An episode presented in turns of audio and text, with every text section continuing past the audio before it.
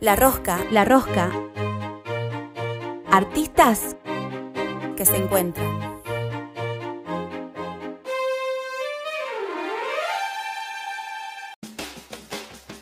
Seguimos en la Rosca Radio y ahora llega el momento de nuestro entrevistado que hoy viene del mundo del teatro. O de esa, por, eso, por esos pasillos viene entrando.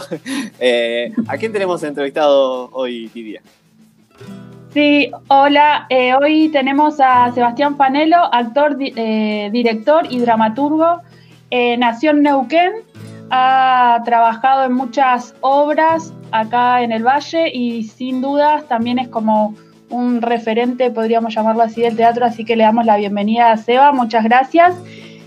Eh, así que te damos la palabra, Seba. Adelante. Hola. Bombos, platillos, pa, pa, pa.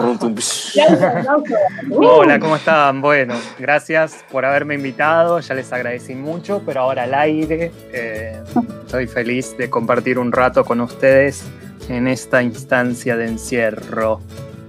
Hay que pasar el tiempo y bueno, esta es una buena excusa. Sí, hay que algo. pasar el tiempo y generar estos encuentros, ¿no? Que me parece que están buenos.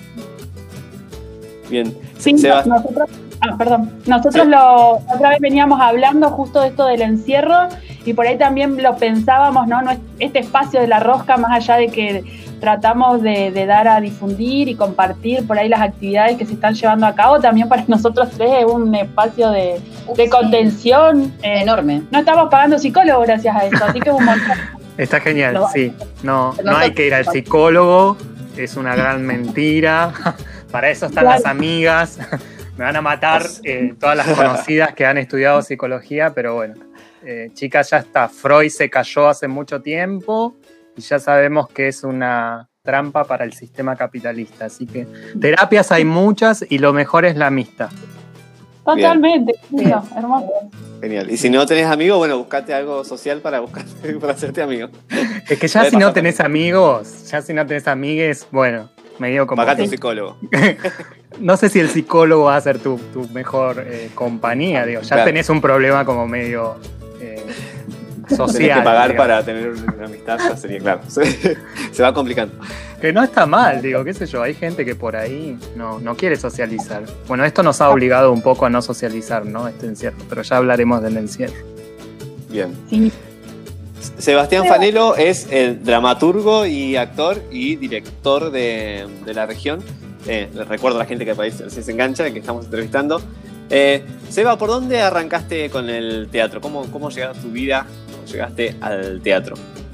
Eh, bueno, yo creo que siempre fui eh, actor, que siempre hubo algo de, de pasar a actuar. Lo digo porque en los actos de la escuela era el primero en levantar la mano.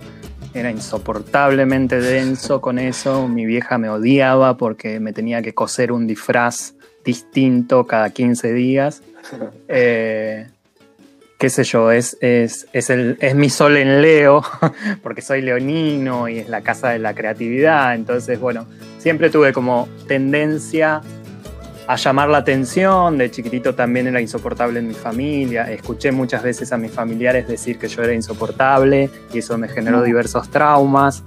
Eh, y bueno, de grande, cuando era adolescente, tuve una cámara, una cámara de video y escribía guiones para que actuaran mis, mis amigos. Eh, y me metí a trabajar cuando salí del secundario. En el secundario también me actué todo. eh, en una cosa que nada que ver, vendía repuestos de autos. Pero como que todo alrededor mío me obligaba de alguna manera, me daba como señales de que me dedique al teatro. La señal más fuerte fue una señal trágica, que fue eh, la muerte de un amigo mío que antes de morir me dejó como mensaje, che, loco, vos dedicate a, a lo que te gusta, que es el teatro. Y yo le hice caso y como a los 23 años me descubrí la Escuela de Bellas Artes. eh, y bueno, me metí al mundo del teatro y no salí nunca más. Encontré mi lugar, digamos.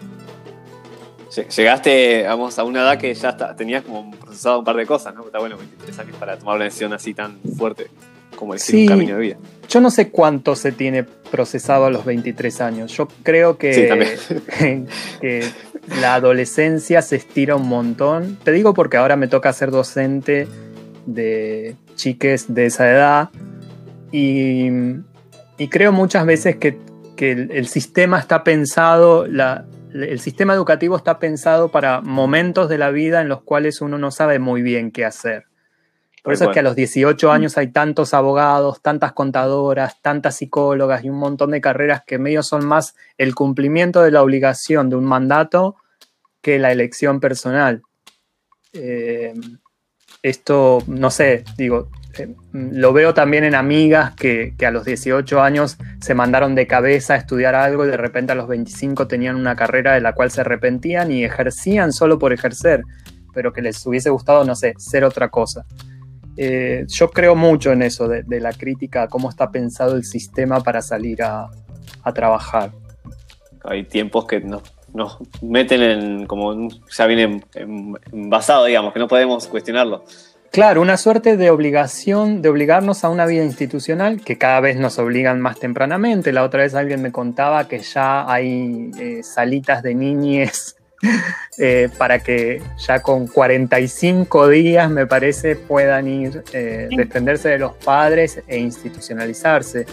Digo, yo no sé si esto existe, me lo contaban, pero bueno, si no existe, creo, que, ya hay salas. guarderías. Sí, creo que ya hay guarderías de dos años o preescolar de dos años. Una cosa que, bueno, es una locura, pero bueno, eh, me gusta. El sistema tiene que, que seguir funcionando, entonces. a los 18 y casi no querés estar en la institución. Más de 15 años, claro, institucionalizado. Lo peor es cuando es obligatorio. Claro. ¿no? Porque es mi rol de madre, ¿no? Cuando de pronto te encontrás con una niña, donde el, sistema o el Estado te obliga a que tenga que ser escolarizado a muy temprana edad y súper atravesado con los imposicionamientos que, ejerce a través de la institución. Sí, yo en, ese sentido tuve mucha suerte porque siempre tuve mucho acompañamiento de mi familia. Eh, que, a, mí y a mis hermanas y mis hermanos siempre nos dijeron, bueno, nos bancaron como para que hagamos lo que quisiésemos. No tengo antecedentes de artistas dentro de la familia, antecedentes cercanos. Yo medio era la loca de la familia, lo soy. Eh, y así todo, digo, me bancaron un montón. Pero, pero bueno, nada, eh, pienso como en esto, ¿no? Como eh, había algo en mí que ya era actor, que yo de alguna manera Er, hasta errando el camino terminé haciendo esto, digamos. Y bueno, estoy feliz con eso. Bueno, no, venimos escuchando y estamos hablando un poco de las instituciones y, tu trabajo un poco también como que, se separa, ¿no? La cuestión un poco más de, producción y de creatividad y la otra parte que inevitablemente la docencia también lleva un poco de producción y de creatividad, pero hay como una separación, ¿no? Bastante marcada. ¿Cómo, cómo, lo, cómo convivís con esos dos espacios? Eh, como con el institucional de la docencia, decís vos, y el otro de la producción más artística. Claro, sí, sí. Eh, yo llegué a la docencia medio tarde, me resistí bastante de, ser docente formal, digamos. Eh, lo era de manera informal porque siempre di talleres de teatro, apenas terminé la carrera, eh, no dejé de estudiar y, de, y de, de tener como una formación autónoma y autogestiva, le digo yo, que en realidad muchas veces creo que ahí estuvo mi gran aprendizaje y en la práctica también. Empecé a hacer teatro inmediatamente, digamos. Mientras estaba en la escuela, hacía teatro también.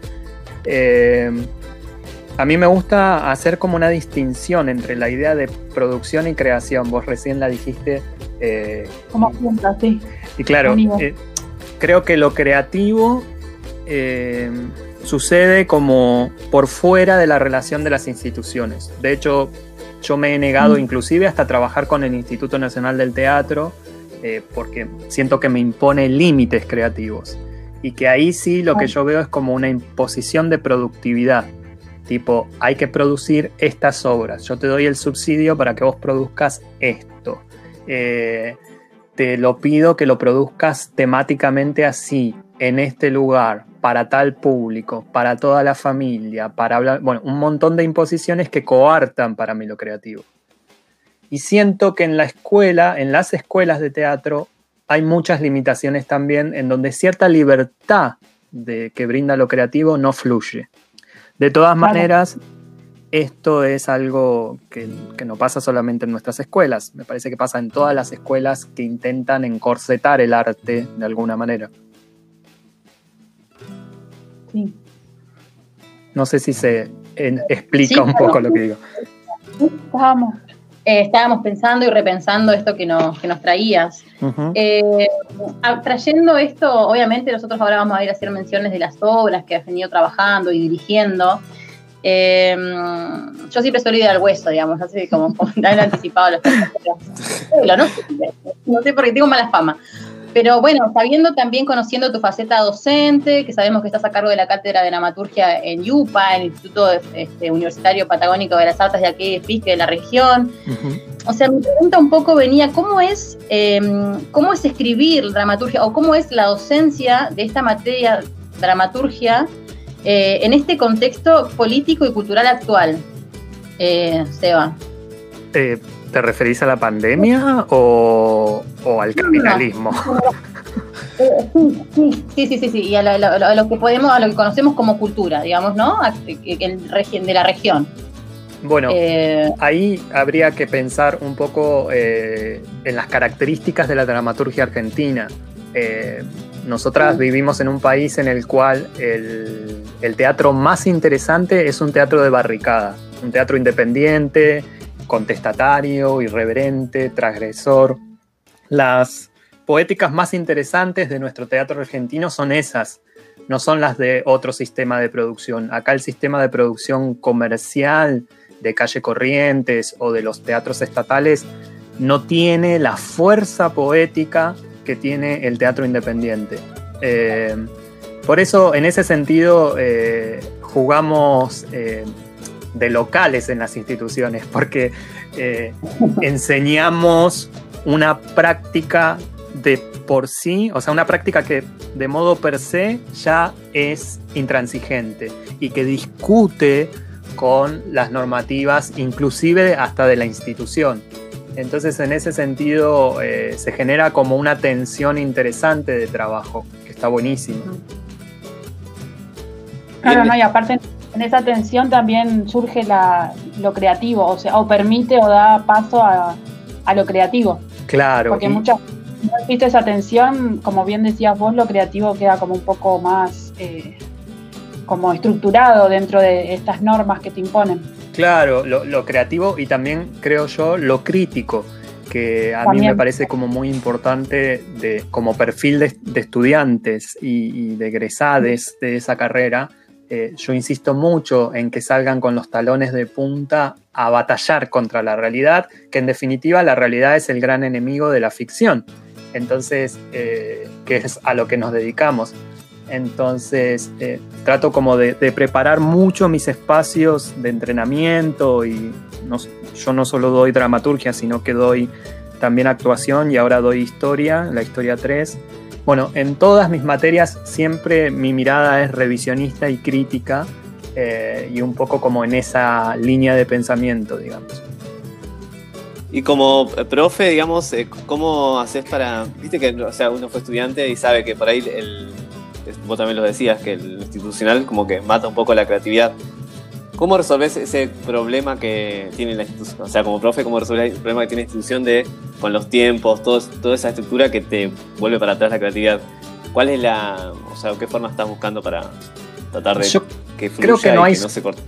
No hay solución a eso, Lucho. Eh, por una cuestión de recorte. La solución es que esos cuerpos de esos estudiantes no paren nunca y que, y que no se conformen con la vida institucional. Porque después uno va creciendo y esto lo, lo vas entendiendo más. Cuando, cuando vos te vas volviendo vieja, te vas dando cuenta que lo institucional es un pequeño recorte del aprendizaje de tu vida y que tus saberes en realidad están más relacionados con la trayectoria que vos fuiste haciendo, en donde lo institucional forma parte de eso. Eh, yo, soy consciente de esa realidad también a la hora de ser docente y también trato de compartirla con mis estudiantes eh, un poco para calmar las ansiedades, porque a veces hay como una idealización de la institución, creyendo que ahí está todo el saber. Y en realidad no, eh, se, sigue se siguen construyendo saberes afuera y a veces son los más importantes. Entonces, eh, no siento que haya que dar una solución por parte de la institución. Siento que la institución tiene que ser el mejor pasaje posible eh, y quedar en todo caso como un buen recuerdo y una buena base de algo que está por completarse. Claro, generar la inquietud para que después uno lo resuelva en su trayectoria, digamos.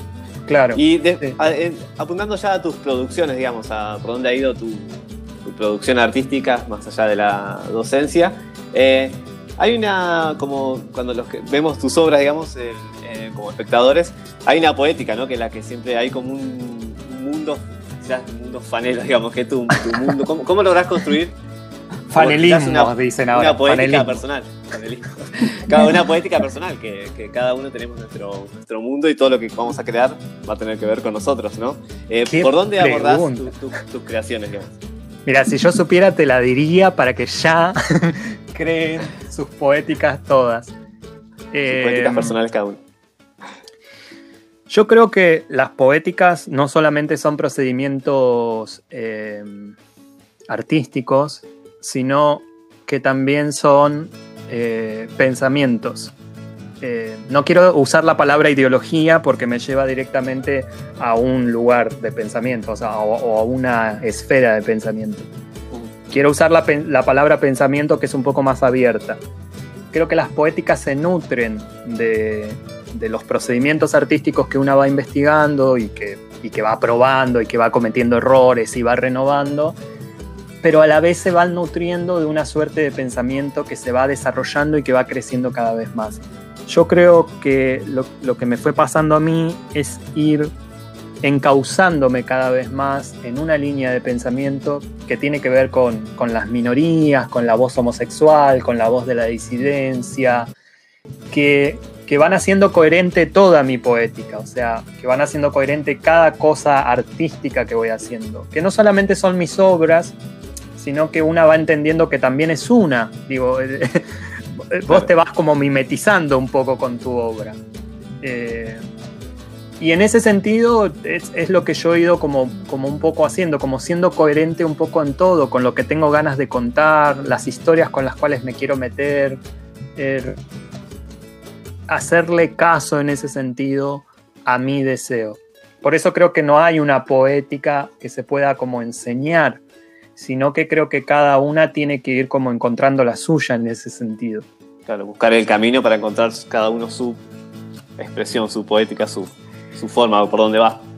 Exacto, que tiene más que ver con, con los enunciados que tenés ganas de enunciar, con dónde querés meter el cuerpo, con qué es lo que, o sea, cuáles son los deseos que querés poner en cuestión, un montón de cosas que, que van muy ligadas a tus inquietudes como artista, ¿no?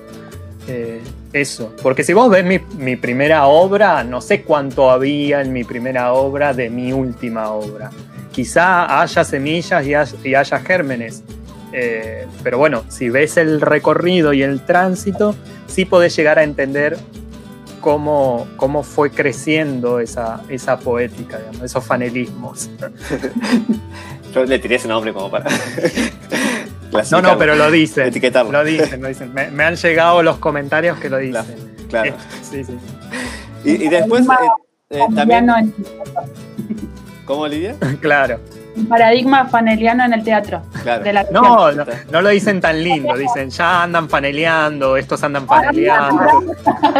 A nosotros nos falta un poco más en la rosca. La fanelización. Nos falta fanelear un poco más en la roja. hay que fanelear, hay que fanelear.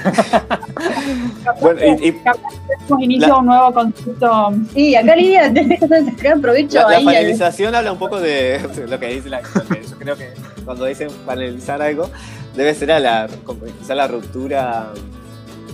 Hay una ruptura en, algún aspecto específico de, la creación de, teatral de que, en la que la que haces vos, por eso quizás la etiqueta como panelización. Eso es muy fanelo.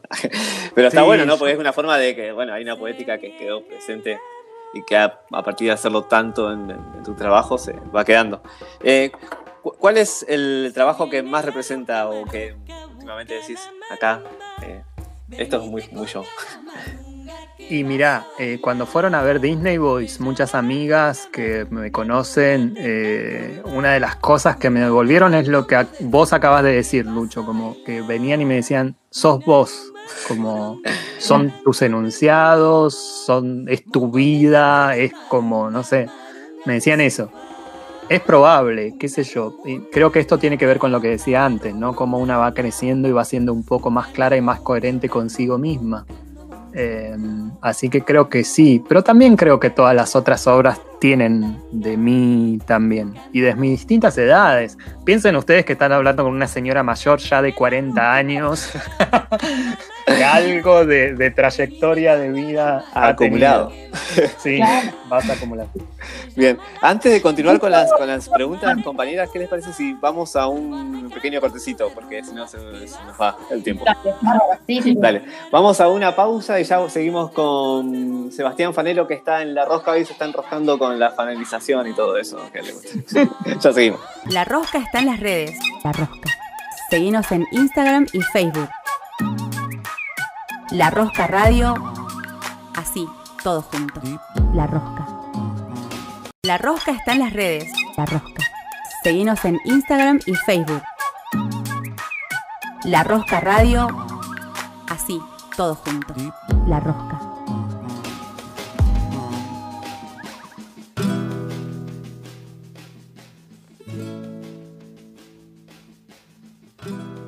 Bueno. Seguimos en la Rosca Radio, seguimos con Sebastián Fanelo, actor, dramaturgo y director de la ciudad de Neuquén, que hoy se está enroscando con nosotros.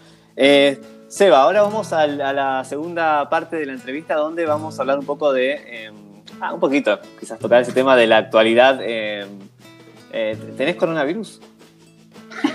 No, me parece que lo tuve, pero negativizó. Bien, ya está, salvado. Muy bien. Eh, ¿Y, cómo, te pega esta nueva normalidad? Ojalá que siga siendo así por mucho tiempo, pero ¿cómo te pega este, este momento? ¿Qué estás haciendo para eh, llevarlo? ¿Qué estoy haciendo? No estoy haciendo nada. La verdad que me la he pasado trabajando.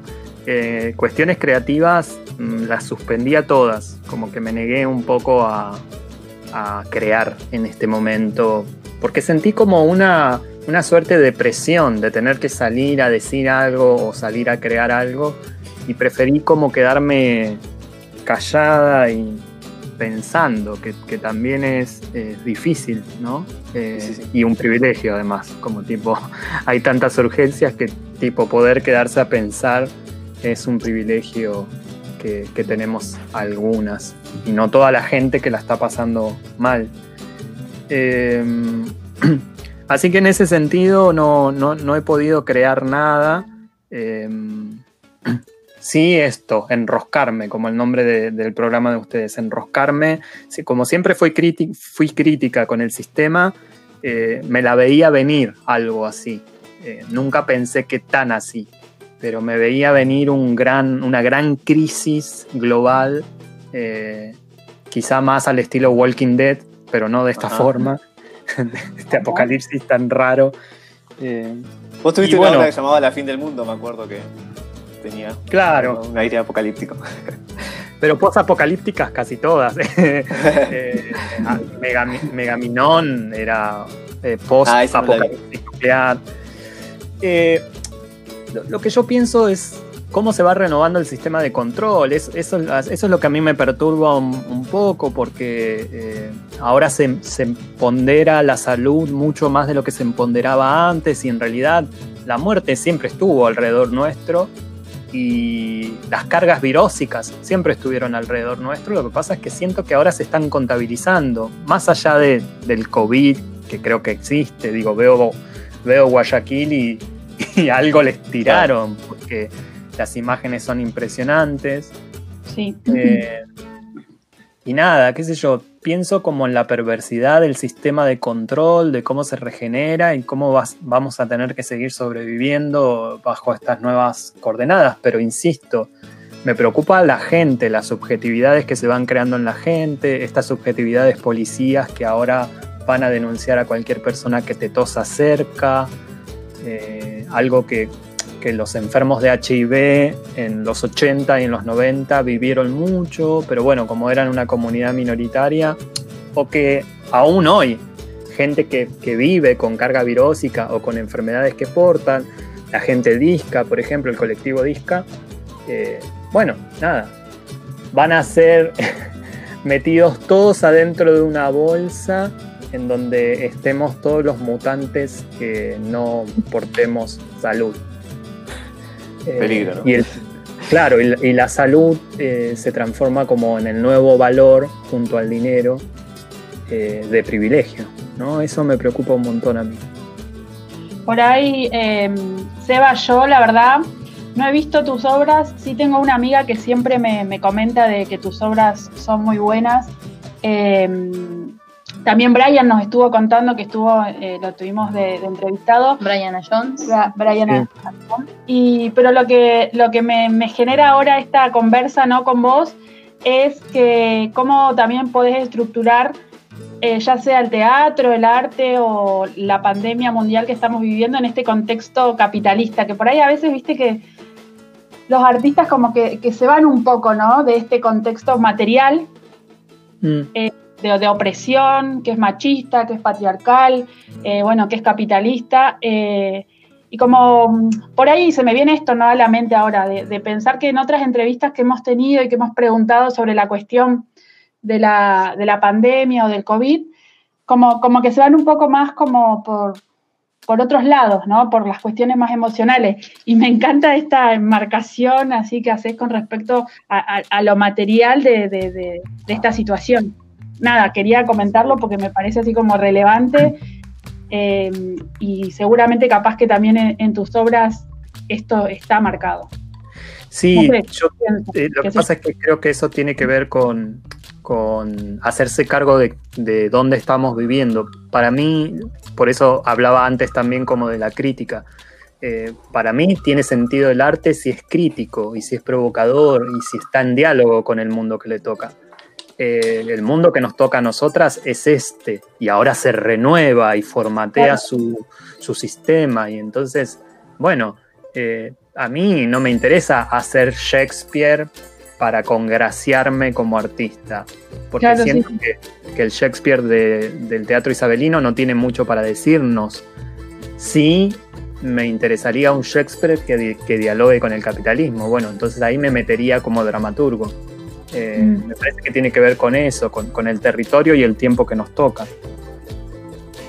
Totalmente. No, por eso te lo decía, porque me llamó la atención y me pareció como algo para, para eh, rescatar ¿no? acá en la conversa que, estamos teniendo. Em, y después, bueno, preguntarte, más allá de que vos decías que, em, que, no estabas trabajando mucho en la cuestión de la creatividad, sí seguís dando talleres, ¿cómo, cómo lo, podés resolver esto em, en este momento? Por ahí sabemos... Ah, dale, te dejamos que el No, no, termina, termina. No, no, por ahí eh, eh, vi una, una, publicación y la compartimos, ¿no? Que que estás dando o que se va a abrir como una segunda edición de un, no sé si es taller o seminario. Dramaturgias feministas. ¿Feministas? Sí. Sí, em, bueno, en principio porque necesito plata. Eh, como todo el mundo. Claro. El tema capitalista tenemos que pagar. Exacto.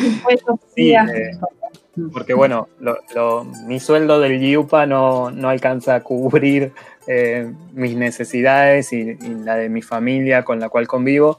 Eh, así que eh, me veo obligado a sostener mis talleres y hace un tiempo ya que estoy dando talleres de estudio o, los famosos talleres de lectura en donde sociabilizamos con, con las participantes materiales de lectura que vayan en estas líneas de pensamiento o de visibilización de voces invisibilizadas, valga la redundancia, reivindicación de voces.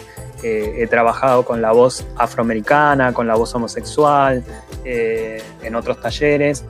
Y eh, con las voces feministas ni hablar, vengo, vengo dando como muchos talleres. Así que son los, las voces feministas por ahí son los que más prenden, hay, hay más chicas interesadas en, en seguir leyendo dramaturgias feministas, así que ahora voy a abrir el segundo módulo, el primero estuvo lleno, con muy buena convocatoria, y nos encerramos a leer juntas eh, obras de teatro de autoras eh, que aunque no se consideren feministas, sus escrituras lo son.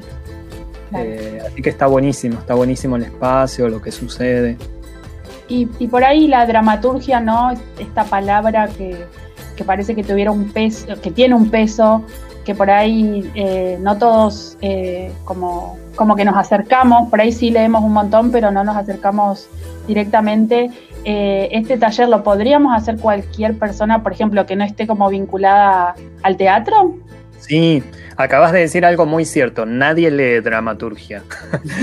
no, lo decís solamente Sí, no lo decís solamente vos, sino que siempre cuento la misma anécdota. Una vez eh, cenando con Sasturain, el, escritor, no sé si lo conocen, de, que tenía un programa de tele que presentaba libros. Y no sé si sigue siendo el director nacional de la Biblioteca Nacional, eh, algo así. Cenando con él, le pregunté eh, que si leía teatro y me dijo no, nadie lee teatro, o sea, con, una suavidad y yo le encontré toda la razón. Eh, sí, lo puede hacer cualquier persona porque además la lectura del teatro es una lectura que sencilla dentro de todo, los diálogos te van llevando, así que la gente se prende un montón y cuando empezaron como a entender que, el taller era para cualquier persona, eh, se empezó a sumar muchísima más gente.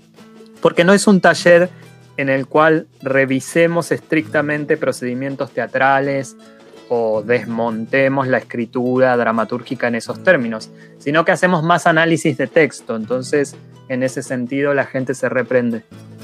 Ah, genial. No, está bueno porque por ahí capaz que esta inquietud la puede tener cualquier cumpa ¿no? que esté escuchando y, bueno, también es una forma de poder acercarnos a este tipo de textos que por ahí yo recuerdo haber leído en algún momento, no sé, en la secundaria, viste, cuando te dan diferentes tipos de textos, que lees algo de teatro y después nunca más. Entonces, por eso me, por eso mm, la pregunta y la inquietud esta.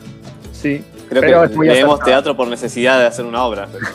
No, y además, van a, si ustedes van a la librería a comprar teatro, no hay. Eh, o si hay, está en el último estante, el más incómodo de la librería, que te tenés que agachar y te duelen las rodillas.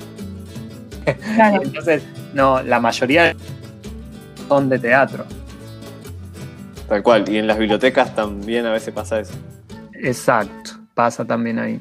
Salvo que sea un teatrero el que viva en una casa y tenga su biblioteca. Y ahí, sí, yo me dedico mucho a perseguir y buscar ediciones raras, traducciones, a conseguir traducciones. Por ahí me gustan, me caso con algunas dramaturgas y algunos dramaturgos y hago lo posible para tener su material y también para traducirlo. Me he dedicado por ahí a traducir algunas cosas que no han sido traducidas.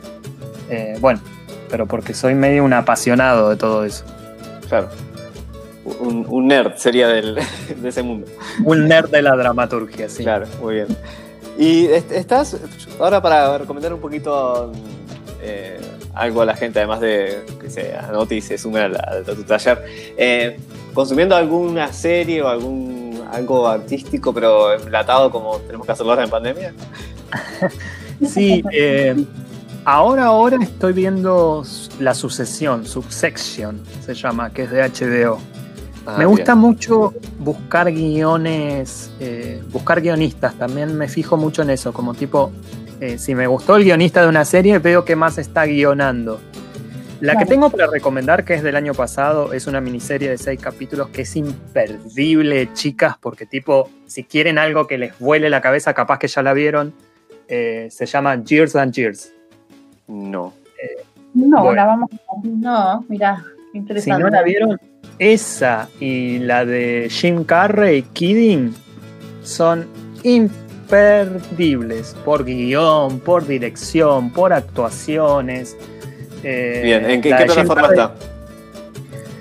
Ese es el tema, que hay que conseguirla, porque no están en Netflix, claro. Torrent.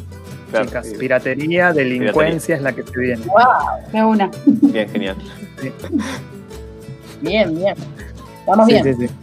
Vamos bien. Bueno, Seba, ya estamos llegando casi al, final de la, entrevista. La verdad que estamos muy agradecidas eh, por, por tu espacio, por tu tiempo que nos brindaste, por contarnos un poco, sacarnos por ahí los miedos de la dramaturgia. ¿ah?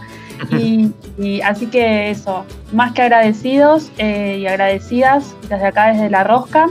esperamos que pronto, en un, en un tiempo no tan lejano, estemos en la radio y por ahí viste que ese contacto radial es como más, más interesante, así que bueno, también te dejamos acá como la invitación a, posteriori, cuando volvamos a la radio también para poder... Antes de, cerrar y que te pidamos el, ah. último pedido que tenemos para hacerte, eh, ¿estabas en alguna producción o algo que nos... trabajando en algo antes de que nos agarre la, pandemia? Sí, estaba ensayando Feminazi, mi nueva obra, eh, que es hermosa. Cada día que pasa la amo más y me dan unas ganas de que ya estuviese en cartel. o sea, eh, está pendiente Feminazi para cuando. Está pendiente el estreno de, de Feminazi, sí. Eh, que creo que es una obra que le va a ir muy bien y que la va a romper porque. Eh, nada, ya su nombre me parece, me parece que llama un montón la atención. ¿Con, quiénes, quiénes actúan? Estaban actuando Eva Friedman, que es una actriz con muchísima trayectoria de aquí de, Neuquén, fue mi profesora en Bellas Artes. Eh, ella es porteña, viene del conservatorio de, allá de Buenos Aires. Eh, y Mariano Smovir, que es eh, de mis amigos entretenedores teatro. Eva es la madre de Mariano. exacto, mi amigo payaso, pero gran actor. Eh, pero gran actor. Me van a matar los payasos. Se te eh, una, un colectivo de payasos. Exacto. Los clones, les digo yo, los clones. Eh, Eva hace de madre de, Mariano en la obra. Ah, eh, nada, es, es muy, muy genial. Muy genial lo que estaban haciendo, lo que estábamos ensayando. Así que bueno, ojalá podamos volver pronto a hacerlo. Está pendiente. Claro. Para cuando volvamos. Y para despedirnos, eh, vamos a. espérame, Lucho, ya que seguimos, después de ah, esto lo editamos, cortamos y que se me vino una pregunta, así que. Dale, dale. dale. se va. dale. No, que también mirando un poco y chusmeando un poco de, tu trayectoria en algunas páginas, eh, ¿no? Que han comentado, bueno, tu recorrido en el teatro. Estaba leyendo que también trabajaste y, vinculado ¿no? con, esta obra Feminazi con la colectiva feminista La Revuelta. Tenés como un acercamiento también con, el movimiento feminista importante. Sí, fui una, pionera del feminismo. Eh, no, no, no me quiero llevar eh, créditos por encima de toda la labor que han hecho grandes colectivas feministas aquí en la región, como eh, las fugitivas del desierto, que ya no existen, y, sobre todo la revuelta, la colectiva feminista. Pero con las chicas eh, me he relacionado muchísimo, ellas también conmigo, siempre estuvieron como eh, cercanas y pensando de qué manera articular el discurso eh, feminista y el discurso de la militancia con, la retórica del arte, digamos, con los discursos artísticos. Así que en el 2012 me encargaron la dramaturgia de Al pie de la teta y eh, montamos esa obra que escribí yo a pedido de ellas, no solamente hablando del aborto, sino de un montón de cosas que yo tenía ganas de hablar. Y giramos por todo el país con esa obra. Fue maravillosa la experiencia eh, porque recién empezaba el socorrismo. Nadie sabía lo que era el socorrismo, estaba recién arrancando y toda la red socorrista que se estaba recién armando nos llevó a hacer función a todos lados. Bien, dieron como un puntapié artístico del, tema. Sí, sí, fue, fue genial porque la obra, bueno, la obra al pie de la teta es básicamente eso, una, una situación de socorrismo, un, un varón que quiere abortar, en vez de una mujer era un varón, y ahí estaba como el, enganche eh, procedimental, digamos, que, causó sensación. Esa obra igual ahora está editada en mi libro, eso me olvidé de contar. Ah. Está mi libro eh, a disposición con cuatro obras, con un prólogo de Ruth Subrigen, está al pie de la teta. Bueno, vienen varias amigas prologándome. Eh, y ¿Dónde se pueden conseguir? En mi casa. también está en la librería, en, algunas librerías de aquí en Neuquén. Mi idea este año era salir a, presentar el libro por todos lados, como llegué a hacer algunas presentaciones el año pasado, pero tengo una caja llena que, bueno, la tuve que guardar porque no se puede salir. pero, se, pueden comunicar con vos también y por ahí ver cómo rompen la cuarentena para, eh, y para despedirnos, ¿alguna pregunta más, compañeras? Porque ahí surgió alguna duda. Eh, sí, yo estaría todo el día, toda la tarde haciéndole preguntas. Eh, sigamos, sigamos.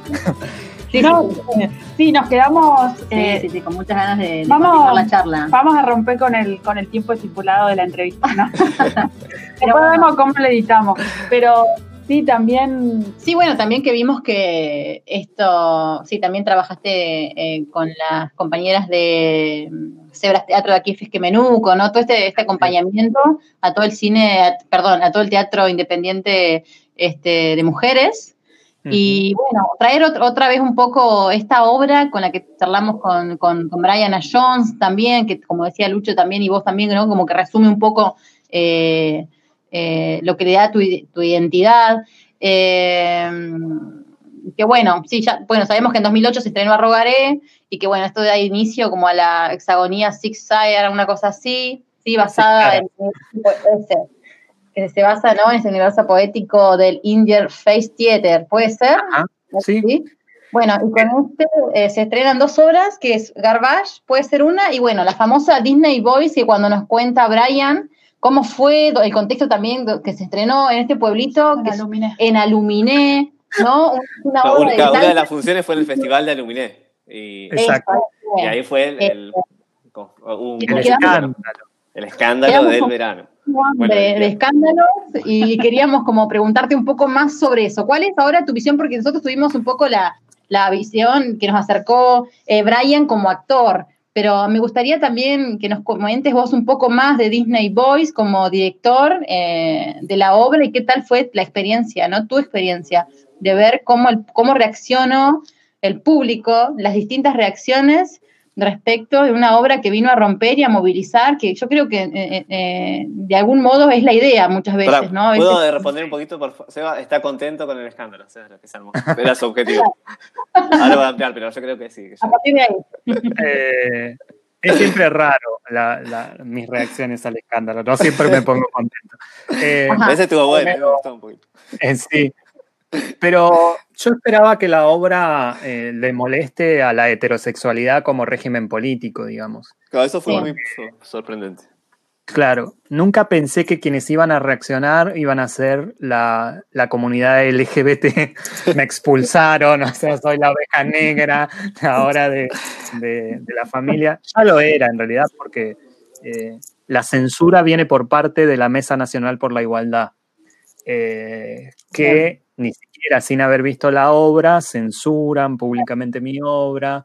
Eh, ah, bueno, mandaron a la policía durante la función. Eh, sé que no fueron ellos, que fueron unas señoras que se pararon, se cruzaron a la comisaría que estaba enfrente y mandaron a la policía. Hay que tener. Sí, sí, sí. sí.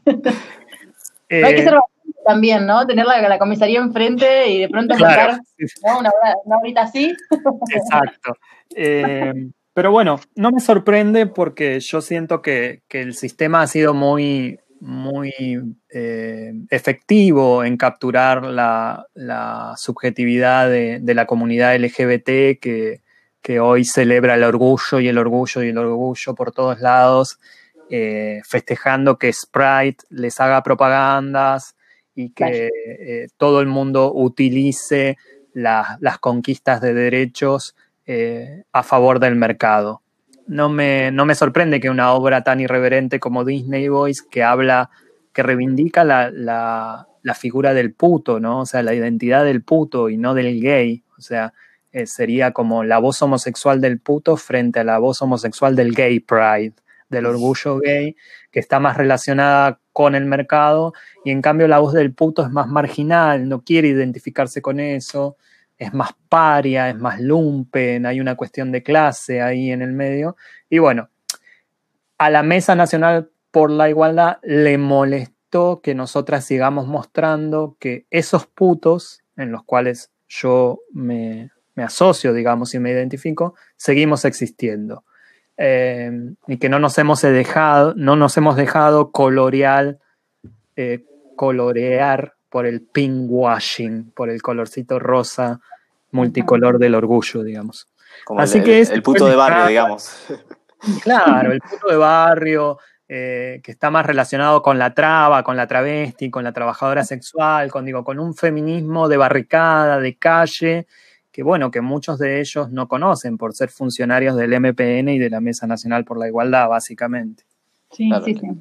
Por ahí este, esta, categoría ¿no? de, de puto, gay, podríamos llamarla así, eh, también me hace acordar o a hay una mirada también de lo, de lo marica, ¿no? Como también latinoamericano, y por ahí alguien que lo rescata mucho es la Bartolina Sisa. En claro.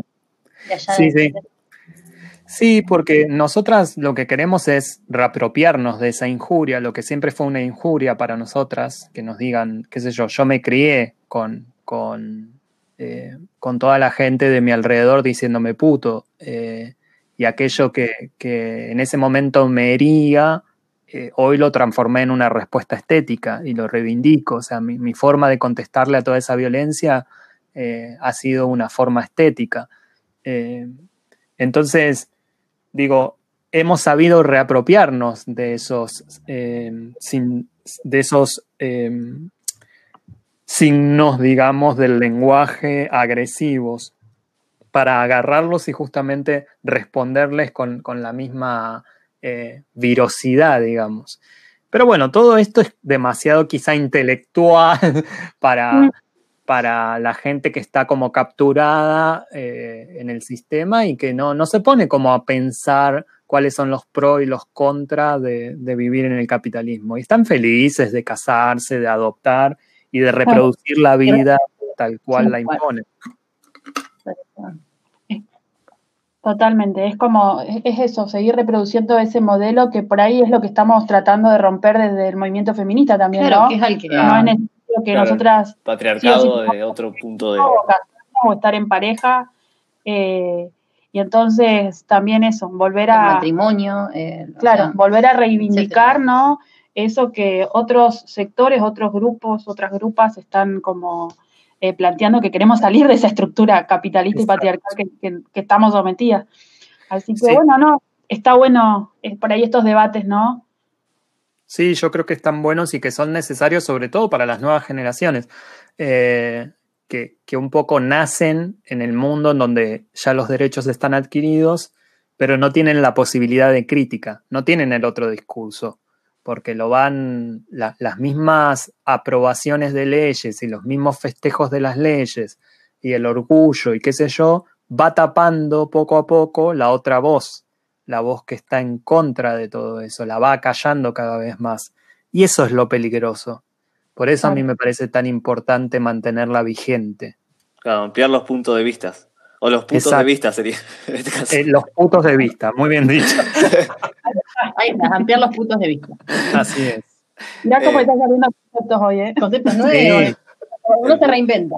El punto de vista sería la próxima. La roja conceptual. Vamos a poner. Así es.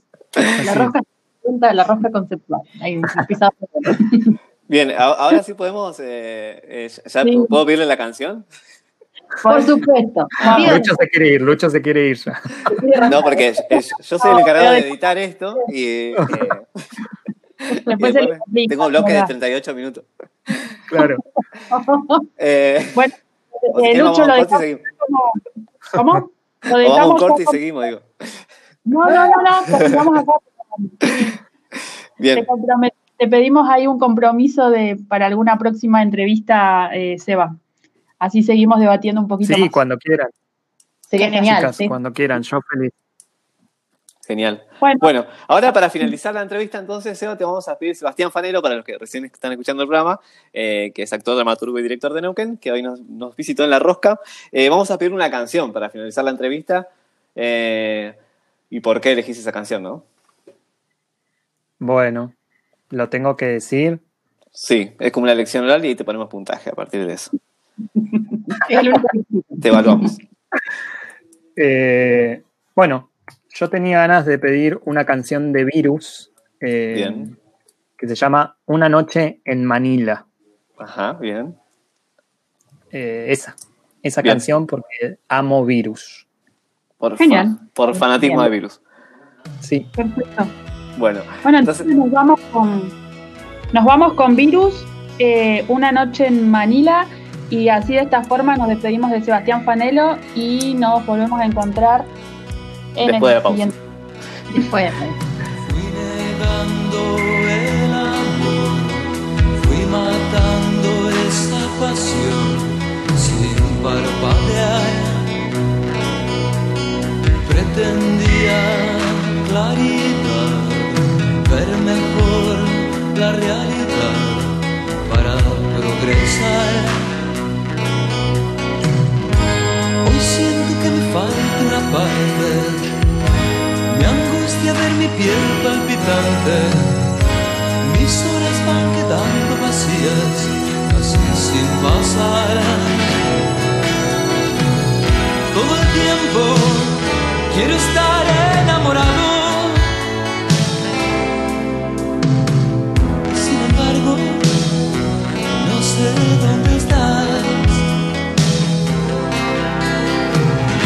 Todo el tiempo quiero tenerte a mi lado. Sin embargo, no sé quién serás.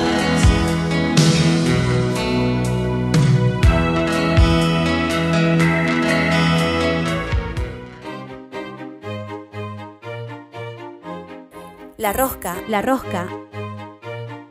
Artistas que se encuentran.